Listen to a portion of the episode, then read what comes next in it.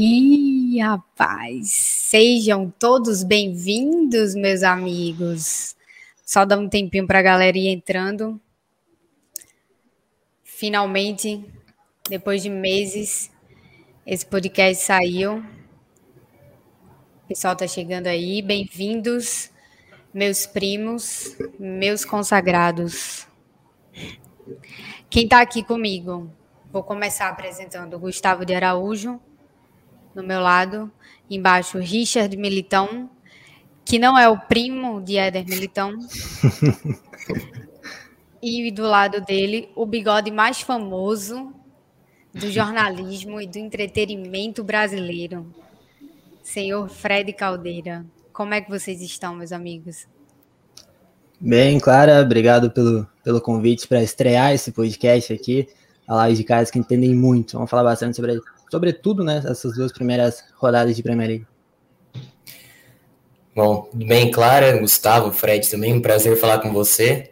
Vamos falar um pouquinho de Premier League, né? Finalmente ela voltou depois de um tempão. É, talvez uma temporada mais badalada de todos os tempos, diversas contratações, equipes fantásticas mas a gente vai passar um pouquinho sobre, sobre a PL e falar um pouquinho de tudo. É prazer estar é, tá aqui com vocês. Obrigado pelo convite, claro. Um abraço mais uma vez para o Gustavo, prazer ao Richard. Obrigado por quem está acompanhando aqui. E estou aqui mais para ouvir e aprender do que para falar.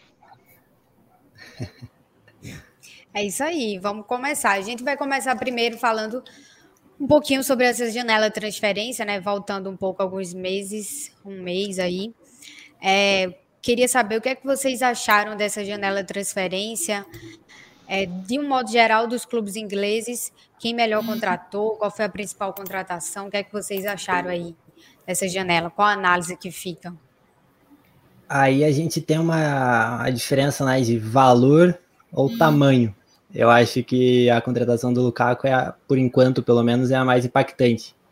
Acredito que não vai acontecer nenhuma até o final da janela. Se acontecer, certamente vai ultrapassar, porque a gente está falando né, de uma possível vida do Cristiano Ronaldo, talvez para o City.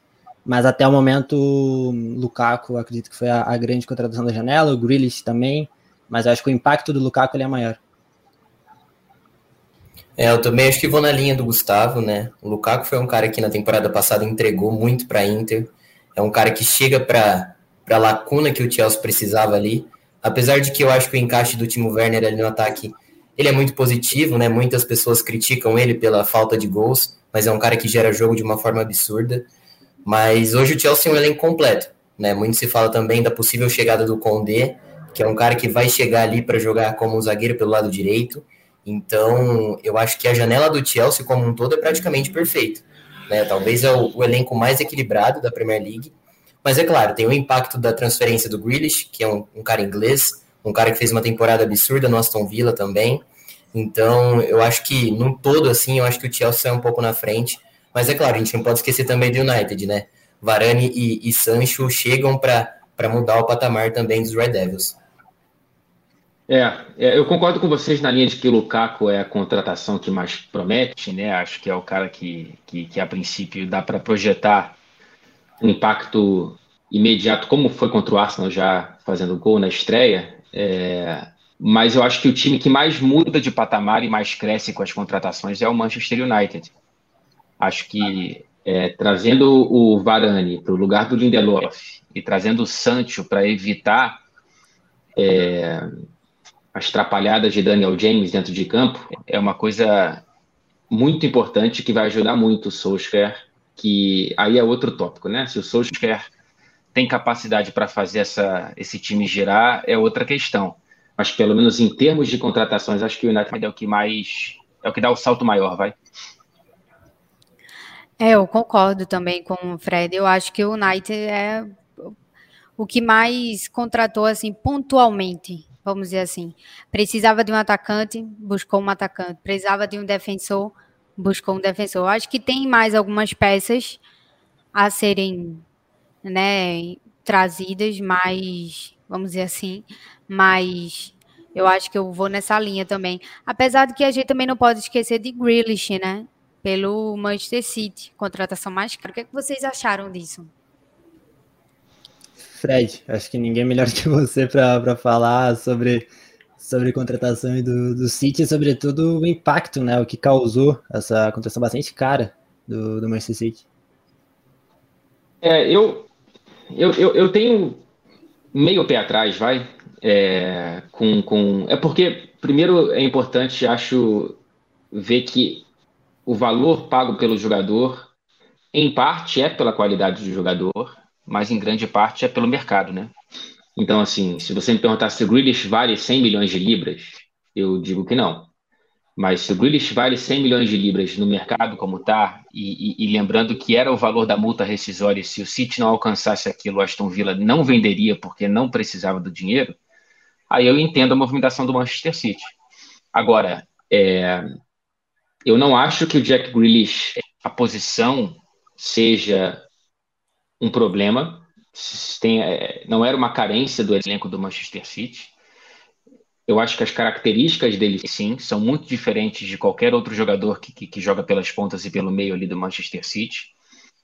Então, fico curioso para ver o que vai acontecer nessa evolução, mas também entendo que tenha um efeito de rebanho ali no elenco, né? Jogadores que estivessem numa zona de conforto muito grande, achando que a titularidade era algo praticamente já garantido, agora vão ter que se movimentar, né?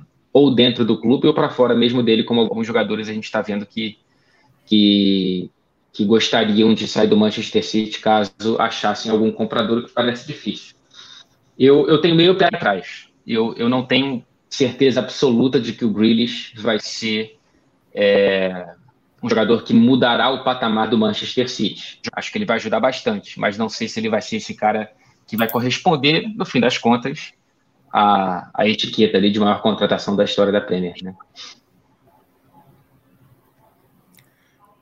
É, antes de alguém, antes de alguém, Gustavo ou Richard falar, eu queria só trazer os números dele pelo, pelo Aston Villa. Ele tem 213 jogos, 32 gols e 43 assistências. E a gente sabe que a função dele era, eu acho que ele chega para o City para fazer a função de 10, né? Do camisa 10 que falta e, e ele exerce essa função muito bem, né? Então, eu também tenho um pé atrás, mas eu também acho que ele tem um. Se encaixar, não vai dar erro. É, né, eu, eu acho que entra exatamente no que o Fred fala. Não é um cara que muda o patamar do City. É um cara que incorpora o elenco, que te dá uma, uma opção a mais pelas características que ele tem. A minha dúvida é em relação ao encaixe, porque o Grealish é um cara que gosta de ter espaço, que gosta de, de liberdade. E no City já tem o De Bruyne com, esse, com essa liberdade. E aí, será que vai ter como botar os dois juntos?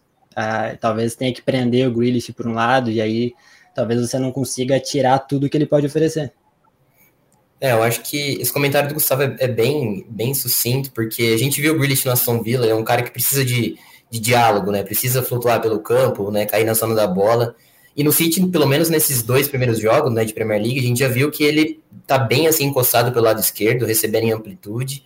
Então, você tira um pouco, né, limita um pouco as características do Grealish. É claro, claro que tudo é muito adaptável, o Guardiola é um cara que, que sabe melhor do que ninguém como adaptar os seus jogadores, mas é um encaixe assim que em tese não dá muito certo. Mas o Grealish é um grande jogador, o Guardiola também é um grande técnico, o elenco do City também, né, é um elenco capaz de dar muitas variações, então eu acredito que tem tudo para dar certo, sim. Depois de pagar 100 milhões, você tem que achar espaço. Né? É, tem que dar um jeito de, de, encaixar esse cara. Esse Não foi barato. Né? Somente a maior contratação né, do, do campeonato. Se não, se não encaixar, mesas vão cair. Fred, fora do Big Six, quem melhor contratou? Olha, é impressionante. Eu sempre fico impressionado com a atuação do Leicester no mercado, viu? É, o, o, Leicester consegue antever muita coisa é, já há várias janelas e, e contrata quem está fora dos grandes holofotes e depois os coloca ali para vender por muito mais, né? Então acho que, é, apesar de vir de duas temporadas um gosto muito amargo no final, né, de, de deixar escapar a vaga para Champions no finalzinho, é, por vezes seguidas, eu gosto muito desse time do, do Brendan Rodgers e, e, e, acho que os reforços foram muito interessantes. Acho que esse Leicester tem uma, apesar de não ter começado bem a Premier League, é, eu acho que esse Leicester ele tem, ele tem uma linha interessante para quem mais gostei das contratações. Eu e... acho que. Ah, desculpa, Clara. Pode falar. Não, pode falar. Não, pode falar, Richard. Não, eu ia falar que um, um ponto interessante, né, do, do Leicester é que nas últimas duas temporadas faltaram realmente gasolina Sim. no tanque, né? A equipe acabou morrendo mesmo no determinado tempo da temporada. Né? O, o Madison machucou no, na temporada passada, o, o Vardy teve um tempo fora, e aí o, o Ihanatio entra e começa a, a, ser o grande jogador da equipe. Então, trazer o Daka, né, o Sumaré também, o Westergaard, é claro que vai ser uma reposição ali para o Fofaná, que é um jogador que vai fazer muita falta para o Leicester, principalmente em construção. Mas eu queria também destacar o Aston Villa, né? Você perde o Grealish e depois traz Danny Ings, né? Você traz também o Leon Bailey do, do Bayer Leverkusen, tem o Buendia, que era um jogador muito interessante também do Norwich. Então, assim, a janela do Villa também foi muito surpreendente.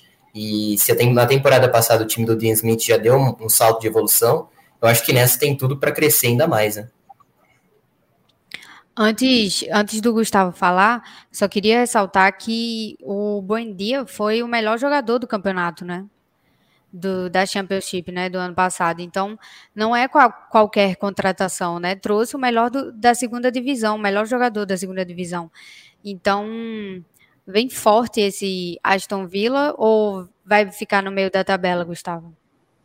Eu acho que vem para fazer uma campanha justa, né? Tem que se encontrar depois de você perder um cara como o Grealish. Mas eu acho que tem time para fazer uma campanha interessante. E dois times que contrataram jogadores jovens do Chelsea e muito bons. Primeiro, o Southampton contratou Livramento e já estreou e estreou muito bem, é muito bom de bola. Mas no Chelsea não tinha espaço porque disputa ali com o Reece e com o Aspi. Agora o Livramento é muito bom e já estreou como titular, já já tá, já fez uma grande partida. E contratou o, o Brodia também, que é um centroavante muito bom também, que renovou com o Chelsea, mas esse para aparentemente para ser reserva. E o Palace, que, que contratou tanto o Gallagher por empréstimo, que estava no West Bromwich. É um jogador aí um pouco é, parecido com o Mount, é um cara que tem uma característica como o Mount. Ali é um meio Mount, meio Kovacic, o Gallagher. É muito bom também. O, o Chelsea ele, ele trata com bastante carinho ele. E contratou em definitivo o Guerri, o zagueiro que também é bom. E aí a gente vê um Palace uh, deixando esse time mais jovem, né? O Palace vem de temporadas com uma média de idade muito alta. E aparentemente agora com, com o Vieira isso, isso mude um pouco. Então acho bastante interessante também essas movimentações, pensando também no agora, mas para daqui a alguns anos. Contratando caras em definitivo, que tem bola, no caso do, do Livramento e do Guerri foram contratações em definitivo, que podem vir a, a se tornar grandes jogadores dentro da própria liga. Né? Sim, total. É, eu vou pedir para o meu amigo puxar agora a última pergunta que foi feita, que eu achei bacana. É, ele vai botar aí na tela. Como vocês acham que fica a situação dos jogadores de reservas do Chelsea, Ziyech, Werner e etc., com a volta de Lukaku e a ascensão de Mason Mount? Eles têm qualidade para brigar por titularidade? Eu imagino que eu responda essa. É, como o Richard falou. Aí você tem o Lukaku também gera muito jogo. Inclusive agora contra o Liverpool, eu acredito que o ataque seja Lukaku e Werner. Até porque o Werner normalmente se dá bem contra o Liverpool, um time que defende com linhas altas e tudo mais. Teve um jogo só que ele foi engolido pelo Fabinho. O Fabinho jogou de zagueiro, ele acabou com o Werner naquele jogo. Mas, no geral, o Werner se dá bem contra o Liverpool. Então, aí a gente vai ver como que os dois funcionam. E não dá para esquecer que o melhor momento da vida do Werner foi jogando com o outro centroavante, né? no Leipzig. Então é possível que, que dê liga. Então não dá para dizer que o Werner é reserva. Eu acho que ele e Havertz, sobretudo, vão ser caras que vão ser utilizados em determinados jogos. Né? O, o Tuchel ele gosta de fazer isso. Ele gosta de adaptar de acordo com o adversário. Porque não adianta você botar o Werner no meio de uma defesa que defende com os 11 dentro da área, porque ele não vai conseguir nada. Agora, se tem um cara como o Havertz, por exemplo, que é mais criativo, que tem um passe diferente, pode ser que dê liga. E o Ziyech começou muito bem de novo, né? E, só que de novo ele se machucou assim como na temporada passada. O, Fred talvez vai lembrar daquele vídeo que eu gravei com ele, e eu falei que o cara que eu mais estava animado para ver era o Ziyech, temporada passada, com o Werner, com o Harris, com todo mundo, era o Ziyech. E a pré-temporada dele foi muito boa, uh, o jogo dele na, contra o Vila Real, antes de se machucar, estava muito bom, E é um cara que vai ser muito útil. Temporada passada com o Tuchel, ele tinha jogos ruins, mas sempre ia lá e fazia um gol importante, né? Até contra o City na, na FA Cup, contra o Atlético de Madrid na Champions. Então, é um cara muito bom, é um cara muito interessante. E aí ele citou dois, mas ainda tem Pulisic, ainda tem Hudson Odoi, que também são muito bons de bola. Então você bota como toda essa galera, se o Tia, se o tia joga com três zagueiros, vai sobrar muita gente. Mas o bom é que o Tuchel consegue rodar bem demais, e a única certeza que ele tem é que é Mount, Lukaku mais nove. É, no caso do ataque, Mount, Lukaku mais um, porque o Mount também não tem como tirar. É, eu acho que é bem por aí é, mesmo que o Gustavo disse. Sim, Pode total. ir. Não, eu ia pontuar que é exatamente o que Gustavo terminou dizendo, né? Não é, não tem só esses dois nomes. Tem ainda mais, né, no banco que, que vai chegar e vai brigar. E isso é muito interessante porque o campeonato é longo e não tem só a Premier League, né? Tem mais duas ligas, mais duas copas né, nacionais e ainda tem a Champions League. Então é importante você ter um elenco recheado de nomes, porque quando você tem um que se lesiona ou vai disputar uma Copa, você tem opções. Então isso é muito importante, né?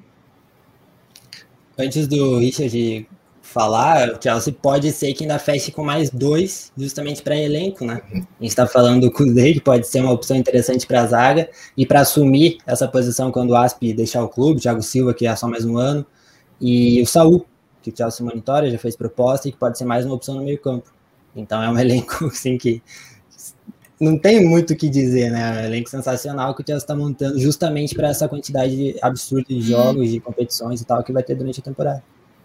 É, eu ia tocar exatamente nesse ponto, né? Que se o elenco do Chelsea já é muito, já é muito completo e ainda podem chegar dois jogadores que agregam muito.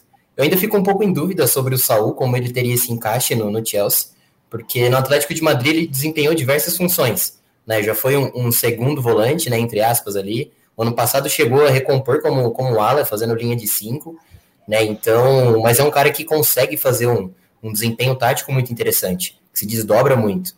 Né? Eu talvez não, não vejo ele encaixando ali na, na posição do Jorginho ou do, do Kanté, talvez mais ali com, com o Mason Mount, mas é muito difícil.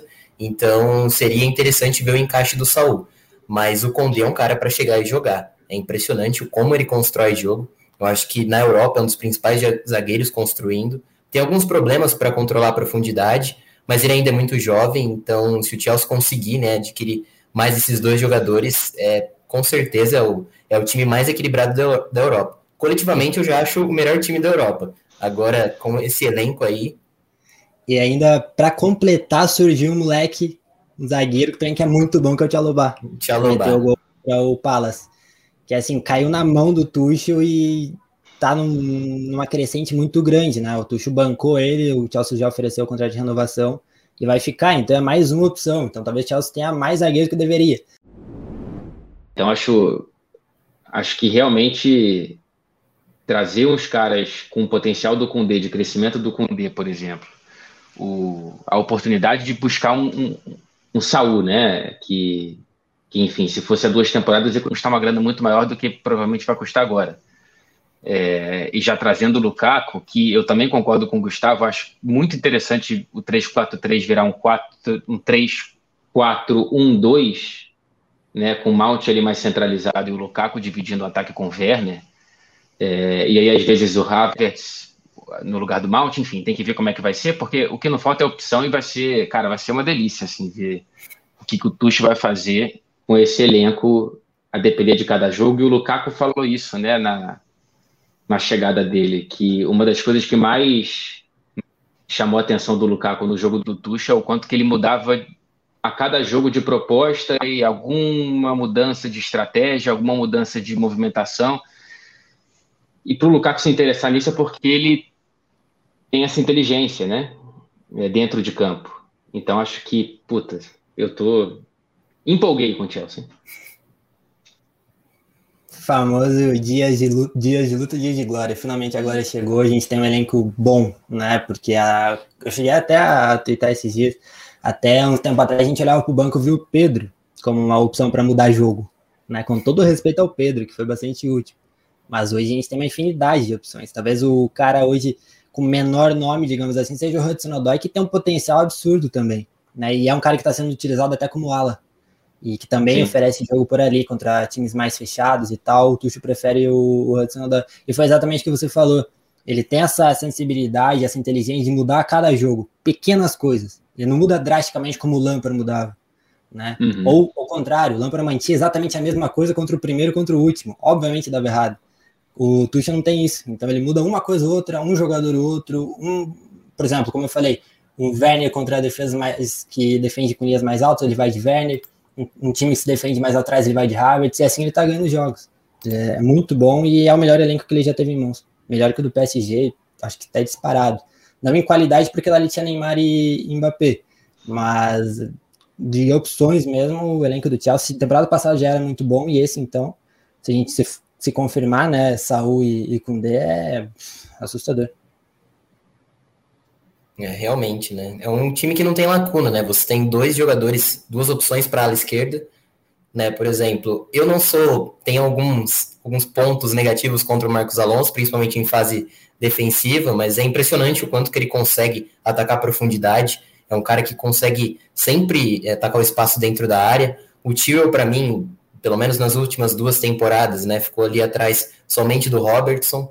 Então, você tem tudo o que precisa, né? Zagueiros confiáveis, né? E além de tudo, né? Um Tuchel que, que conseguiu recuperar jogadores, né? O Rudiger, que é um Rudiger com Lampard e um Rudiger com, com Tuchel, né? O Rudiger hoje, para mim, pelo menos na última temporada, foi um dos 10 melhores zagueiros do mundo né, construindo muito bem, né, é tanto por cima, tanto né, em bolas aéreas, e então a gente vê um Chelsea cada vez mais pronto para levar tudo, né, pelo menos com o elenco que tem, com as condições atuais, tem tudo para levar tudo.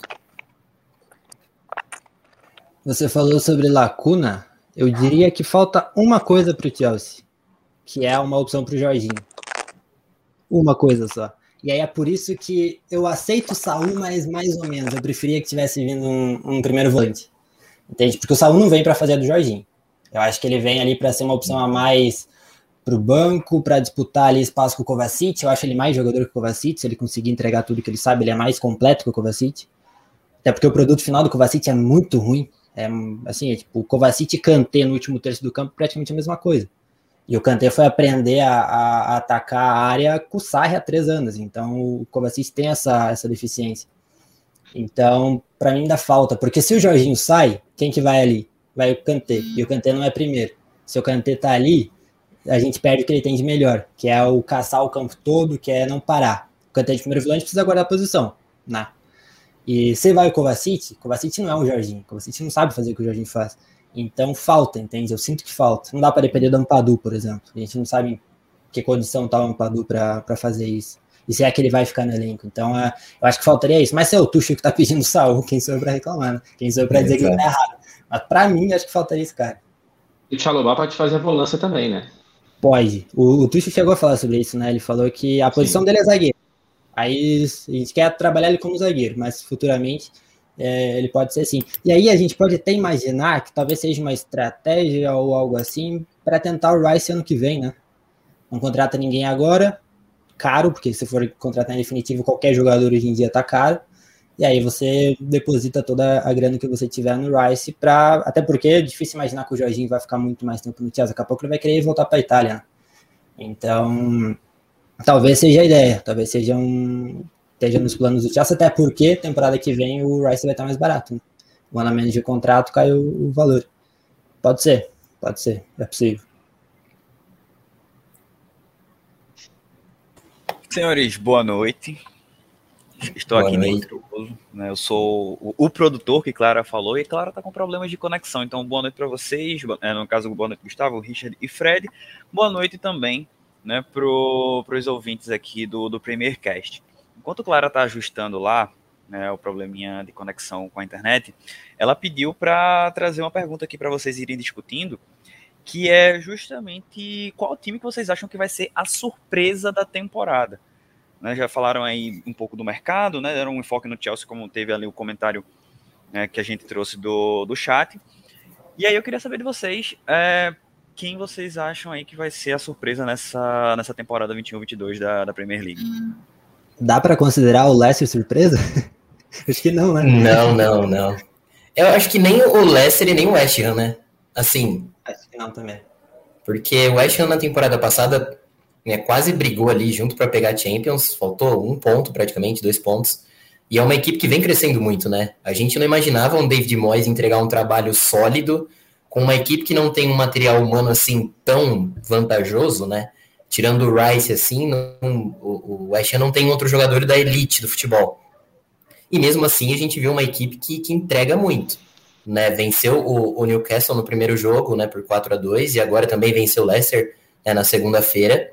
E é uma equipe que tem mecanismos interessantes, né? Com bola o West Ham joga, a gente vê o, o trio ali de frente com, com o Bowen, né, também. E o, o Antônio é um cara que é impressionante quanto que ele evoluiu. É um cara que para jogo direto, para atacar profundidade, pelo menos se coloca em um dos melhores atacantes da Premier League nesse sentido. Então, eu acho que o West Ham, assim, Leicester não dá para colocar tanto como surpresa porque já estão mais consolidados. Mas, nossa, difícil, hein? Difícil. Talvez um Vila, não sei. A surpresa é se o Leicester conseguir garantir a, a vaga na Champions, é surpresa. Aí a gente. É. Se, ele, se ele bater na última rodada entre os quatro, aí dá pra dizer que foi uma surpresa. Eu já tô desistindo. Essa não pipocada do Leicester, né? Que ela não acontecendo aí vai ser uma surpresa. É. Mas o Brentford pode ser uma surpresa, não a ponto de brigar por coisas na parte de cima da tabela, mas o Brentford se conseguir uma campanha parecida com, por exemplo, a do Sheffield United, quando, quando subiu na primeira temporada, pô, já é uma já é algo gigante, né? enfim, é, é, é, claro que é difícil você prever nesse momento, porque esses quatro pontos em duas rodadas podem ser apenas um, né, um, um, um, um sopro ali de algo que pode acabar não ganhando forma, mas é um trabalho interessante, desde a prospecção de talentos até a forma com a que o treinador trabalha. É, é, é, um, é um clube que traz um, um ar diferente, vai para a Premier League e que acho que pode ser muito interessante jogar. Não sei se tem gás é, para jogar da forma que vem jogando, mas é, se ficar ali meio de tabela, já acho uma, uma grata surpresa se acontecer. É, eu, eu, acho que vale queria... pro. Ah, pode falar, Gustavo. Não, só falando que eu gostaria de ver o Norwich fazendo uma campanha legal. É, é isso que eu ia falar. Pelo Farc e porque o Tuchel escolheu a D do empréstimo pro Gilmore. Vai lá, se desenvolve e volta para jogar e o cara tá num time que tomou duas surras já, então é, eu, eu queria muito, eu acho que o Norte é um time legal para parar né, de descer e subir todo ano, acho que seria interessante ver o Norte em uns dois, três anos seguidos na Premier League. Queria bastante, mas pelo jeito não sei se vai acontecer não. E tem jogadores de qualidade, né? Você tem, tem o Rashica, né, que veio da Bundesliga, que é um cara muito interessante. Você tem o Cantwell, né, que despontou ali em 19 e 20, mas nos últimos, pelo menos na última temporada também já caiu um pouco, né, com o Norwich na segunda divisão. O Max Aarons, que é um cara que eu não sei ainda como tá no Norwich, né? Era um cara que, que teve o nome ventilado ao, ao Bayern de Munique até um certo momento. Então, assim, tem algumas peças individuais legais, né? Mas é claro que o coletivo precisa render muito bem para que o time possa surpreender nessa temporada.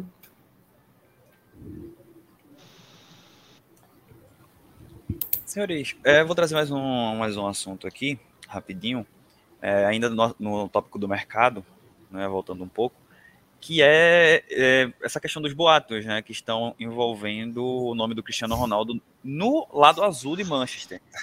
É, e aí entra um pouco também a questão do, do da, da, permanência né, do Harry Kane lá no Tottenham. Como fica o, o Manchester City com poucos dias de janela uhum. agora para tentar meio que né, essa, essa outra contratação já fez uma contratação enorme, que foi o Grealish, e agora estava tentando o, o Kane para reforçar o ataque, mas aí o Kane vai ficar no Tottenham. Ronaldo é o nome certo para esse projeto do Manchester City? O que, é que vocês acham da, das possibilidades envolvendo essa, essa possível transferência aqui? Um cara como o Cristiano Ronaldo é o nome certo para qualquer coisa, né? Só que eu, eu não sei, eu não sei o que, que o, o Fred tem aí de Manchester, mas seria complicado imaginar ele no City, né? Se bem como a gente estava comentando em relação à identificação, eu acho mais provável imaginar ele no City do que no Barcelona ou no, sei lá, no Benfica. Então acho por, por esse lado, eu acho possível acontecer alguma coisa, mas seria bastante estranho, bastante estranho. É o segundo pior pesadelo do torcedor do Manchester United, né? O primeiro seria ele no Liverpool.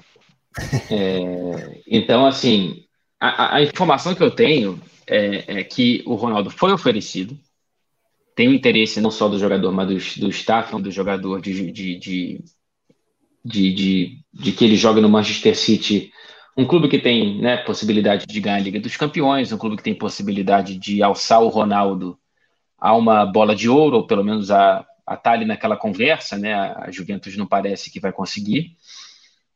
Ele não tem mais muito tempo de futebol de alto nível pela frente, infelizmente, né? É, então ele tem que realmente calcular bem esses passos, mas a informação que eu tenho é que o Manchester City nesse momento vê como muito improvável que isso aconteça. E, e, e, é basicamente por dois motivos, né? O primeiro é que o Manchester City focou totalmente no Kane, então o plano A era o Harry Kane, o plano B era o Harry Kane, então não teve nenhum momento o Ronaldo no, no radar. É, e o City não costuma mudar os planos de última hora para, enfim, é, é, é, nesse, nessa última semana trazer um cara com esse tamanho não é uma coisa que, que o Manchester City costuma historicamente fazer. E tem a questão do, dos valores, né? O Cristiano Ronaldo ele ganha, é, se não me engano, quase que o dobro do, do maior salário do Manchester City, que é o De Bruyne. E, e, o Manchester City, por mais que pague muito, é, é a maior folha salarial da Premier League, não não tem um desequilíbrio muito grande dentro dessa própria folha. E, e, trazer um cara como o Ronaldo seria um desequilíbrio muito grande. Então, primeiro, ele teria que aceitar uma redução muito drástica no que ele ganha com a Juventus hoje.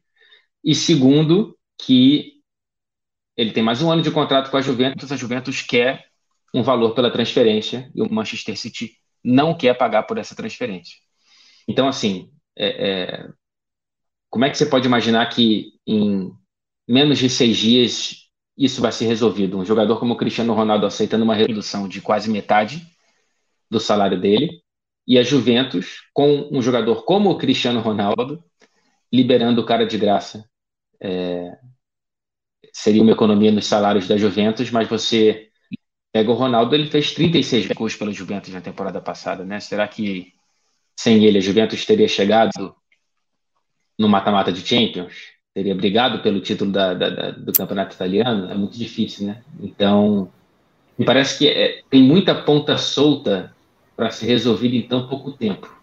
Então, o que eu tenho hoje é improvável, mas não é impossível. É, seria uma coisa assim muito é, surreal, assim, né? Para quem cresceu é, vendo a Premier League, é, vendo o Cristiano Ronaldo no Manchester United e agora, né, ao final da carreira, vestir a camisa do City seria algo muito, muito diferente. Mas é claro que traria um impacto absurdo, né? Claro que tem né, a sua informação, né, Fred, de, de ser algo improvável, mas em questão de impacto mesmo, seria algo muito interessante. Você é um cara de um tamanho também do Ronaldo novamente na Premier League, é né, uma Premier League que passa ano, vai se consolidando a cada dia mais. Então, acho que seria uma coisa fantástica ter o, o Cristiano no Manchester City. Pronto, a host voltou, então o programa tá de volta, né, as mãos da Clara. Foi só para dar emoção, foi só para dar emoção. E é, né, o, o, produtor que pega em bomba nessa história, né, mas vamos, vamos lá, né, bom programa para vocês, qualquer coisa eu tô por aqui. E Clara, vai daí, joga, joga a pauta, né, e eu só queria, só é, antes de ir embora, é, complementar o que o Fred falou, né? Hoje é ele é improvável que o Ronaldo vá para o City, mas aquela clássica frase, clichêzão de todos. É o futebol dinâmico. Vamos ver o que, é que pode acontecer daqui para o dia 31. Ele sai com uma bomba. Produtor é rápido aqui mesmo. Tá pensando o quê?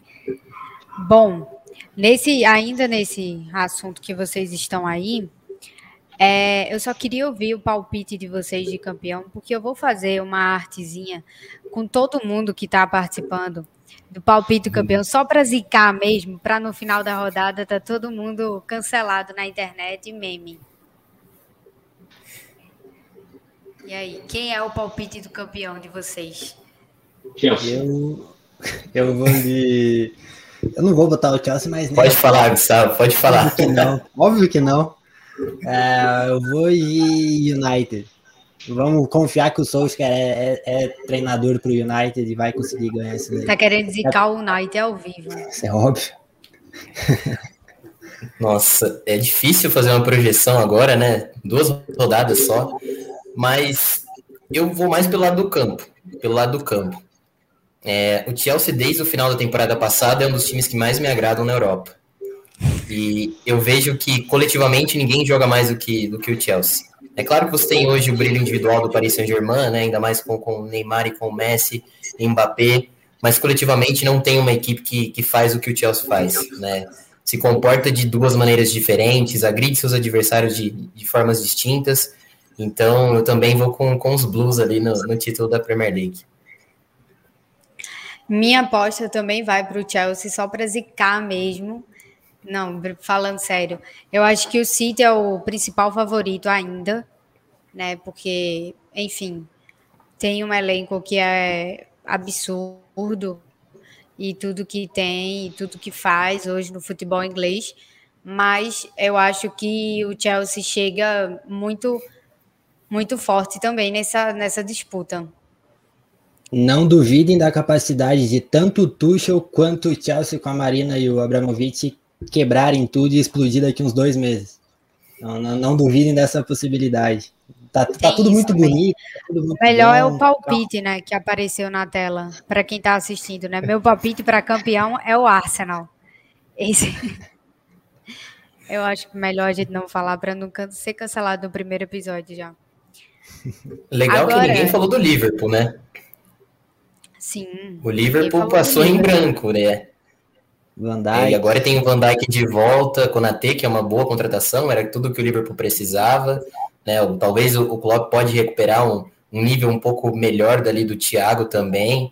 O Keita, é claro que você perde o Rinaldo, que é um dos melhores né, meio-campistas do mundo, mas estamos falando de Salah que entrega mais de 20 gols em todas as temporadas, de um Mané que tem né, uma qualidade técnica absurda, o Jota que é uma ascensão e o Roberto Firmino também não tem como descartar. Então, assim, eu também não descartaria tanto assim o Liverpool, viu? É, mas aí a gente tem que lembrar que no começo do ano o Liverpool vai sem Mané e sem Salah, né? Por causa da, do torneio das seleções Copa africanas. das Nações. Então aí a gente tem que ver como que se comporta. Assim, sinceramente, eu como a gente estava comentando com o Fred antes de começar, eu acho que o City está no patamar acima ainda, porque o elenco é muito forte e porque são seis anos de trabalho contra seis meses do Chelsea. A gente tem que ver como que o Chelsea vai desenvolver. Aí eu coloco um pouquinho abaixo ali Chelsea e United. E o Liverpool, em elenco, tá abaixo dos três, mas aí é o Liverpool do Klopp. E aí a gente tem que botar, acredito que no mesmo nível de, de Chelsea United, porque é um time que pode que pode dar liga, como a gente falou, com o Van Dijk de volta, com o Salah que mete gol todo jogo, então acho que é, é possível, é possível o Liverpool uh, fazer algum, alguma graça aí, porque agora dificilmente vai sofrer com tantos problemas defensivos, tanta falta de zagueiro como na temporada passada, né? Temporada passada, os caras sem zagueiro baterem em terceiro, então é, é, é complicado duvidar desses caras. Eu tenho muita curiosidade para ver a sequência do meio-campo que me parece ideal para esse Liverpool, né? Que é Fabinho, Henderson e Thiago. O Thiago não teve o, o, melhor do Liverpool ao seu redor para pegar uma consequência, né? Para se adaptar com o melhor que o Liverpool tinha para dar para ele, né? Primeiro foi o Fabinho, Fabinho para a zaga, depois o Henderson e depois o Henderson se machucou na zaga. Então, assim, é, o Thiago teve uma primeira temporada decepcionante, mas acho que tem que entender o contexto também, né? Então, eu acho que o, o teste para adaptação do Thiago à Premier League vai ser essa temporada, se tomara, é, não haja tantos problemas de, de, lesões no Liverpool. Acho que com Fabinho e Henderson saudáveis, o Thiago tem, tem uma chance de crescer muito grande aí.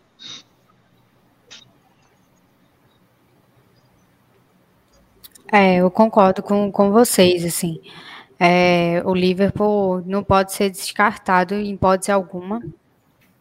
E encerrando esse assunto e entrando já no próximo assunto, eu queria saber de vocês é, qual a análise que vocês fazem dessas duas primeiras rodadas da Premier League. É, quem, quem surpreendeu, quem decepcionou.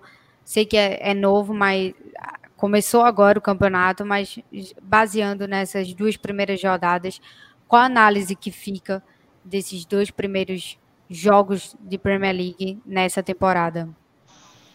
Eu tô completamente emocionado com o que eu vi, principalmente no, no, no domingo com, com a estreia do Lukaku. É assim, é, ele é sacanagem, sabe? Ele é assustador, assim, é impressionante. Eu não sei se, se na Inglaterra eles já esperavam isso, Fred, mas o cara chegou, óbvio, ele, entre aspas, ele tá em casa, né? Porque a, ele sempre tratou o Chelsea diferente, mas é um time que ele não conhece. E a estreia dele foi muito boa e o Chelsea como um todo, né, duas primeiras estão muito bem, né? Mas é, é, completamente absurdo o que ele faz, o que ele gera de jogo. E ele não é aquele cara pesadão, né? Que só faz um pivô. Ele corre demais, ele dribla, ele pedala, ele esconde a bola, ele, porra, ele é completo. Ele é completamente completo.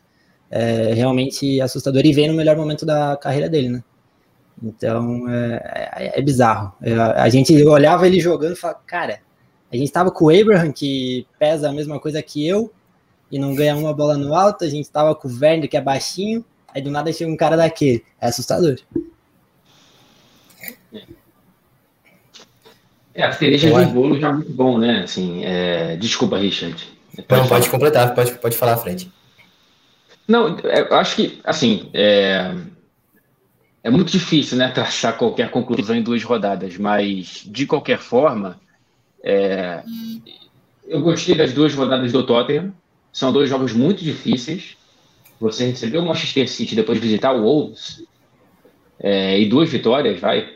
É, e contra o City, dentro das características de cada time, eu achei que o Tottenham jogou melhor, inclusive, não foi só o resultado, acho que o Tottenham jogou melhor do que o Manchester City. O que fez o Lucas Moura foi uma coisa impressionante naquela partida. Demais. Impressionante. E, e, e acho que tem um, alguma faísca promissora aí desse começo do trabalho do Nuno Espírito Santo sem o Harry Kane. Né? Então agora o Harry Kane né, e volta o cão arrependido. É, ele, vamos ver como é que ele vai se encaixar, porque acho que é, eu acho que o Lucas Moura tem muito para crescer dentro das ideias de jogo do Nuno Espírito Santo.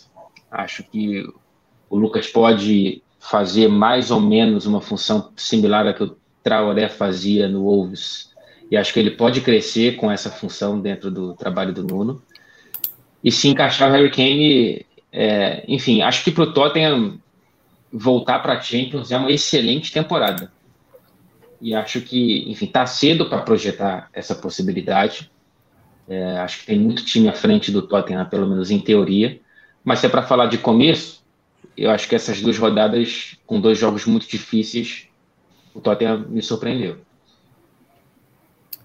Bom, acho que é, eu tô meio assim na linha do Gustavo, é porque o Chelsea realmente é absurdo, é muito fantástico ver esse time jogar. É uma equipe que tem se comportado muito bem contra qualquer adversário, né? Compete de uma forma muito impressionante. Mas eu queria destacar dois times assim fora do Big Six. Né? Primeiro o West Ham, né? Já dei uma palhinha sobre, sobre o trabalho do David Moyes. Eu acho que tem também tudo para crescer nessa temporada. E o Brighton, mais uma vez, começa muito bem, né? É, o Graham Potter é um cara que faz muito esse time jogar, né? Na temporada passada era até engraçado, porque competia contra todos os, os, times. Eu lembro de um jogo contra o Manchester United, né? O, o, Brighton jogando em casa, e foi melhor praticamente durante todo o jogo, e aí teve um golzinho no final ali do Bruno Fernandes. Mas começa muito bem, é uma equipe que joga muito com a bola, né? Tem um dos maiores índices de posse da Premier League. Então é legal você ver também equipes né, de, de menores expressões assim, jogando um bom futebol. Né? A Premier League dá muito esse leque. Você tem opções diferentes, você tem equipes com estratégias diferentes, mas os pequenos também jogam. E é bem válido você ver equipes como, como o Brighton, também como o West Ham. Eu acho que o Leicester também tem tudo a crescer na temporada, ainda mais com os reforços. Mas eu queria, pelo menos esses dois, assim, de destaque inicial nessas duas primeiras rodadas, também me chamaram bastante atenção. Concordo, concordo com o que o Richard falou. Eu acho que é importante, sim, a gente não pode negar. Até porque o West Ham é o atual líder, né? Lógico, lembrando sempre, é cedo falar, são apenas duas rodadas, mas é o líder. Né? Isso para o time é o que importa. Para a torcida, então, nem se fala. É o líder, você tem um Big Six e quem é o, o líder da, da competição é o West Ham. Então, a gente não pode negar. Agora, mudando um pouco de novo a pauta, que a gente já está chegando no finalzinho do programa, é, eu queria falar com vocês brevemente sobre hoje o que movimentou o futebol, né, que foi a decisão da Premier League de, de não liberar os seus jogadores, né, para as seleções. E eu queria saber de vocês, assim, o que é que vocês acharam dessa decisão e se tem possibilidade de ser revertida. O que é que vocês acham? Qual a análise sobre, sobre essa decisão da Premier League? Pode mudar a ordem aí, pode começar, Fred. É, a Premier League ela começa um movimento que foi acompanhado por La Liga e por Série A italiana, né? Então já são três das principais ligas da Europa que, que têm essa posição de apoiarem os clubes que decidirem não liberar os jogadores. É, tem uma mudança entre uma e outra, né? A Premier League não libera para os países que estão na lista vermelha do Reino Unido, são 60 países, e a Espanha não libera só para a América do Sul. Enfim, a Comebol completamente afetada por todos os lados a seleção brasileira por consequência. É... Eu, eu, eu sempre fico um pouco na dúvida é... nessa briga de cachorro grande que é eterna e só mudam os contornos, né, entre clube, seleção e a FIFA ali no meio. É, agora tem a questão da pandemia. É, a Premier League argumenta que a quarentena é o grande problema e que se tivessem vistos de exceções para os jogadores, isso poderia ser a solução.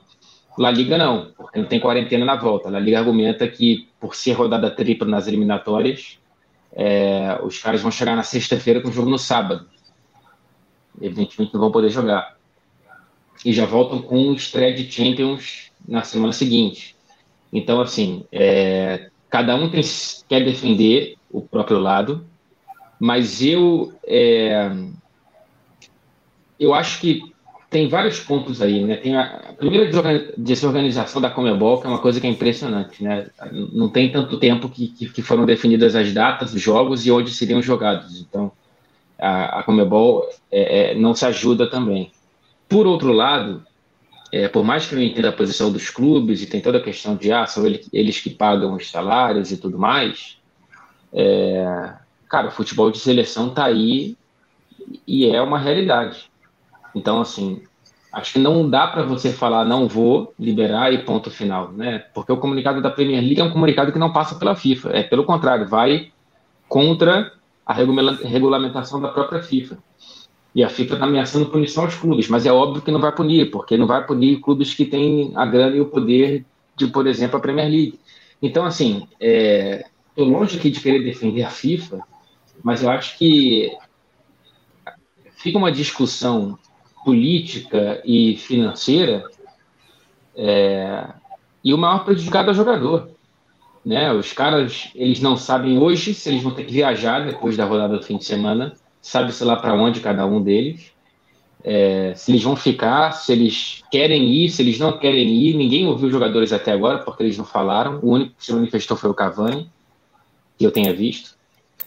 Então, assim, eu acho que. É, eu, tenho, eu tenho até dificuldade de fazer previsão de como vai terminar, mas pela primeira vez tem uma reação tão grande e tão organizada de três ligas tão poderosas, né? Acho que vai ser difícil para a FIFA se livrar dessa. Mas, de qualquer forma, acho que falta um pouco de sensibilidade também de entender que o calendário de jogos internacionais faz parte do calendário do futebol. Né?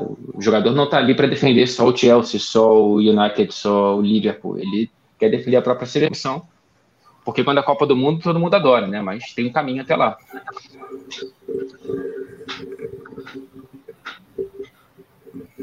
Não, acho que o, Fred ressaltou muito bem, né? E eu também vou um pouco nessa linha, que é muito o conflito de interesses, né?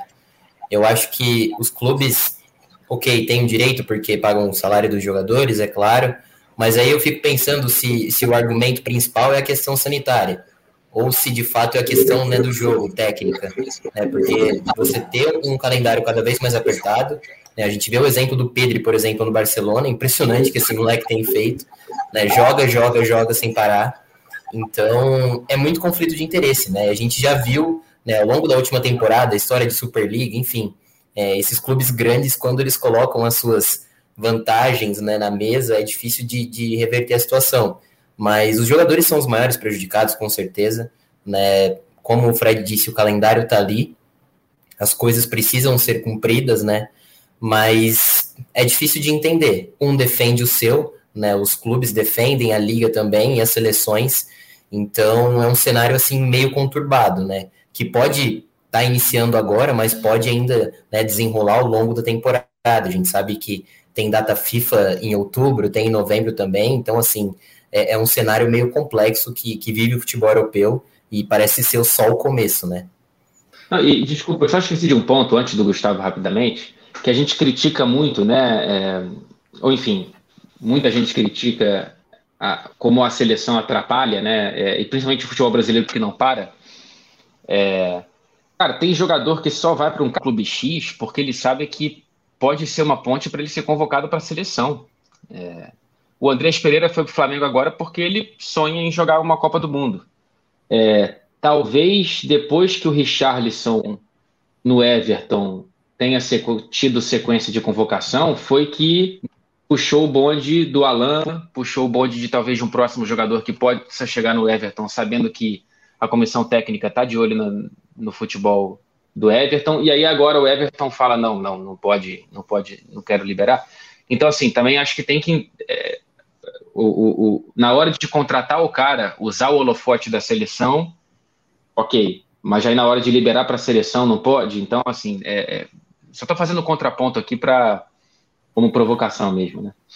Não, eu vou na, na mesma linha do Fred. Tem, tem jogador que vai para fora exclusivamente, pra, além de dar um salto na carreira, mas visando seleção. Né? Aquela máxima de que jogador, principalmente que brasileiro, não, não liga para a seleção, ela é meio mentirosa, né? Então, o jogador ele vai pensando nisso. Então, a gente tem que ver qual que é a realidade, como o Richard falou, será que é, é por conta das questões sanitárias ou não? né?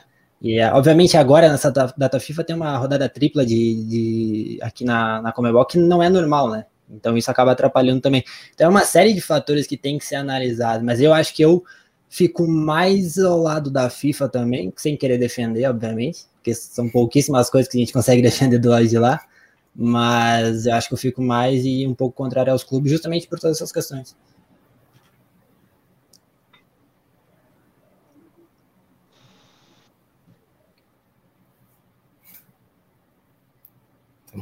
Eu concordo com vocês também. Eu acho que tem essa questão, né, de, de da, será até que ponto é uma boa ação, entre aspas, né? Vamos dizer assim. Acho que esse é o resumo do que vocês estavam falando, né? Até que ponto é uma boa ação e até que ponto é um interesse pessoal, né? Um interesse próprio. Bom, a gente está finalizando aqui o programa do esse episódio e aí eu estava pensando assim, poxa, finalizar fazendo uma préviazinha, né, da próxima, da próxima rodada. E aí eu fui ver os jogos, que eu ainda não tinha conferido os jogos, e a gente vai ter simplesmente dois clássicos do Big Six, né? E aí eu queria saber de vocês, o que é que vocês estão esperando desse jogo, né? A gente vai ter Arsenal City e Liverpool Chelsea, ainda vai ter Newcastle e Southampton. Então, assim, vai, sobrou jogo bom nessa próxima rodada e eu queria saber de vocês. Uh, coitado do Arsenal, né? O que esperar desses duelos da próxima eu rodada? Acho, eu acho que antes de qualquer coisa, coitado do Arsenal que, que sai de, de, um jogo contra o Chelsea onde podia ter tomado mais. Acho que até fez um jogo ok o Arsenal. Acho que não jogou mal. Acho que dizer que o Arsenal jogou mal contra o Chelsea é mentira, não jogou. Inclusive os zagueiros, que muita gente pegou o Mari para tirar sarro, dele ter caído no lance do Lukaku, achei que ele fez um jogo bastante justo, inclusive. Achei que ele não foi mal, não. Mas agora pega só o City, então é, é bastante complicado. E Chelsea Liverpool, aí a gente vai medir força né? São dois times que começaram bem, que estão exatamente iguais, né? Cinco gols marcados e, e nenhum sofrido. Dois times que estão em um bom momento. O Chelsea com uma moral bastante elevada por conta de Champions, Supercopa e tal. Mas aí vai ser um jogo de cachorro grande. Eu acho que é, é, muito mais parelho, por exemplo, do que um City e Arsenal, pelo menos na teoria, pelo menos hoje. A três dias dos jogos. É, eu também acho, né? Você ter um City e Arsenal ali é muito dura a tabela da Premier League, às vezes, para alguns times. Hoje o Norwich está numa situação bem parecida também, pegando pedreira atrás de pedreira. E o Arsenal não tem respiro, né? Não tem condições de, de se de ter um ânimo diferente, né? Não, vamos talvez contra esse clube, esse time, talvez o cenário seja diferente. Não, você tem logo o City ali, né? Com, com uma ascensão, empolgado pela vitória contra o Norwich em casa. Então é difícil pensar numa vitória do, do time do Arteta que ainda está em construção ou reconstrução, não sei. O Arsenal vive, acho que esse dilema já há algumas temporadas. E sobre Liverpool e Chelsea, é como o Gustavo disse, né, um duelo de forças. É ver realmente, de fato, quem vai ser né, um, um dos grandes né, protagonistas dessa edição da Premier League. Eu acho que tem tudo para ser um dos melhores jogos né, dessa temporada. Então, e logo na terceira rodada você tem um Liverpool Chelsea que, que traz uma rivalidade, né, ao longo dos últimos anos também, né? No, na década passada protagonizaram duelos em Champions League, teve a transferência do Fernando Torres também para o Chelsea, então é, é, um jogo sempre muito legal de ver e, e, vai ser legal ver esse confronto logo na terceira rodada da Premier League. E a, a tabela do Chelsea também é horrível, né? Os seis primeiros jogos, porque estreou contra o Palace, que é um adversário difícil, pegou Arsenal, Liverpool, agora vai, a próxima rodada depois do Liverpool pega, se não me engano, Villa, aí Tottenham City. Então, assim, nas seis primeiras pega quatro times do Big Six, só não pega o United. Então é uma tabela também bastante, bastante complicada. Vamos ver. É, você. Acho que, enfim, a, a, o torcedor médio do Arsenal, quando olha, olhou a tabela, é, depois de três rodadas, imaginava o time com três pontos é, não com zero. É, então, assim, perder para o City, o que é provável, é, não é nenhuma catástrofe. Né? O problema é chegar com zero ponto para a terceira rodada e provavelmente terminando ela com o mesmo número. E, e é, é, complicado, né? Você três rodadas de Premier League com Arsenal com zero ponto, cara. Tem uma coisa assim que, que te faz pensar é, em quanto tempo haverá paciência com Arteta, com o Edu Gaspar, né, que é bom lembrar também que está ali. É, enfim, não consigo imaginar outro resultado que não uma vitória do Manchester City. Agora, para Chelsea Liverpool, acho que isso não vai ser melhor do que o jogo do retorno, né? E aí os times já vão estar mais engatados e tomara que, enfim, sem problemas de lesão e tudo mais. Diga. Se eu não me engano, esse jogo vai ser uh, sem Mané, sem Salah e sem Mendy. Se eu não me engano. Esse já, jogo tá para janeiro. Eu acho que sim. Se eu não me engano. É. Aí é, complica, se for, né? então complica, complica. Agora, é, cara, vai ser um jogo é muito difícil. Eu, eu, assim, se eu fosse ter que apostar, é, eu apostaria numa vitória do Chelsea. Desculpa, Gustavo, não quero zicar nada e tudo mais. Mas, assim, é aquele jogo, cara, que. É, eu sei que, é, enfim, é chovendo molhado, mas qualquer resultado é possível. É impressionante. É de muito difícil, muito difícil você projetar. Agora, o Chelsea. É, é, é, é o Liverpool tá voltando, né?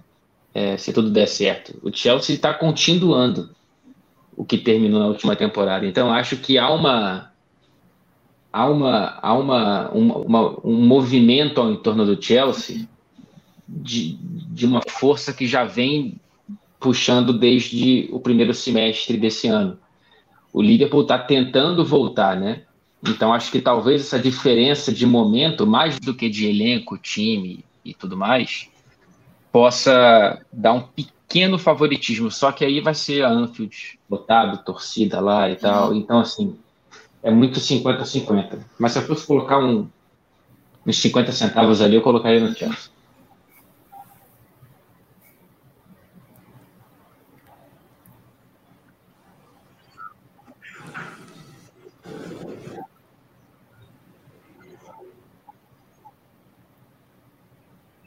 Acho que travou, hein? Cadê o César? É o César, o, o, o nosso amigo produtor. Do... Aí, César. É. Aí, o nosso cara do resgate. O produtor, o produtor tava aqui desesperado mandando mensagem. Campeão, mas... E aí, Clara? Como é que tá aí? Quem... É, a conexão tá ruim, ela tá com delay, né? Tá. É, tá ruimzinho, tá ruimzinho a internet da, da Clara. Uh, vamos lá, só pra gente fechar aqui então, né, seguindo essa linha que, que ela tinha jogado. Uh, vamos lá. Campeão vocês já falaram e tal, então vamos só definir aqui. Palpites rápidos. Top 4, quem vocês acham que vai ser uma grande decepção e os três rebaixados? E aí? Só isso.